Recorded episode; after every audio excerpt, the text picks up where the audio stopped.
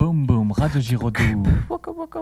Bonjour à tous, vous êtes bien sur Radio Giraudoux. Aujourd'hui, nous sommes pour une petite revue cinématographique sur First Man avec Ryan Gosling et Claire Foy. Donc, euh, Clémentine, je crois que c'est toi qui vas nous raconter l'histoire.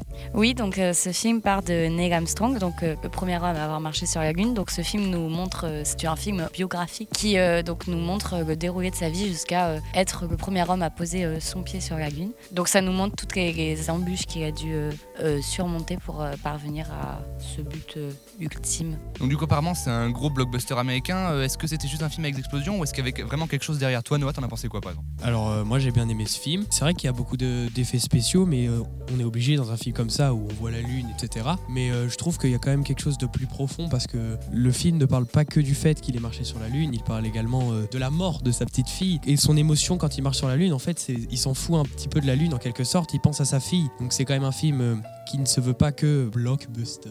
Et donc, du coup, vous êtes allé dans le cadre de l'anglais, si je me rappelle bien, Coralie. C'est ça, en fait, euh, en cours d'anglais, euh, nous étions sur la séquence idée de progrès et donc la conquête spatiale que nous avons pu voir. C'est d'ailleurs pour ça que nous sommes allés voir First Man. Euh, on l'a aussi travaillé un tout petit peu en cours de physique car à la fin de l'année, la prof a décidé de nous montrer un film sur la conquête spatiale qui lui aussi était très intéressant, mais moins bien quand même que First Man. Tout simplement car First Man, comme l'a dit Noah, les effets spéciaux étaient très très bien. On se croyait vraiment à sa place à certains moments. Et puis c'est aussi un film très social parce que faut avouer qu'il a franchement pas eu de chance. Voilà, il a perdu les trois quarts euh, des gens qui l'entouraient, euh, tout simplement parce que sa fille est morte d'une maladie. Tous ses collègues sont morts euh, à cause de nombreux accidents et erreurs qu'ont fait la NASA.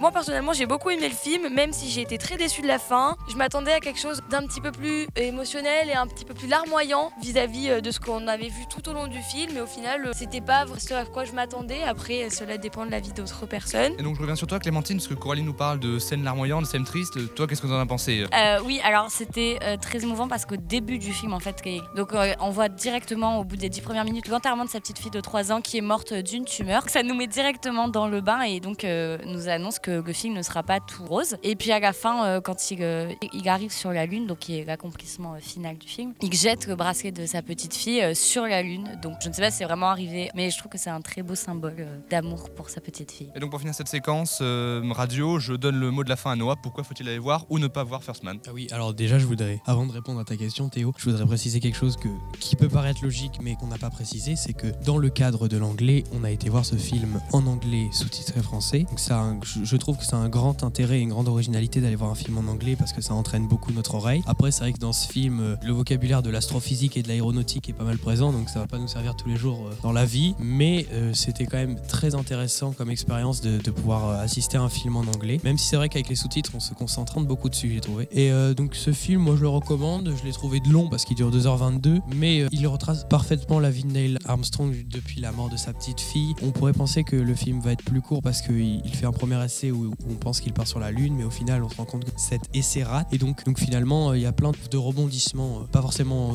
à suspense comme un film policier, mais il y a plein de rebondissements dans ce film, donc je le conseille. Eh ben, merci à tous, Noah, Coralie, Clémentine. C'était donc l'Arabe Web Radio Giraudoux pour First Man. C'était la chronique cinématographique. Boum boum, Radio Giraudoux.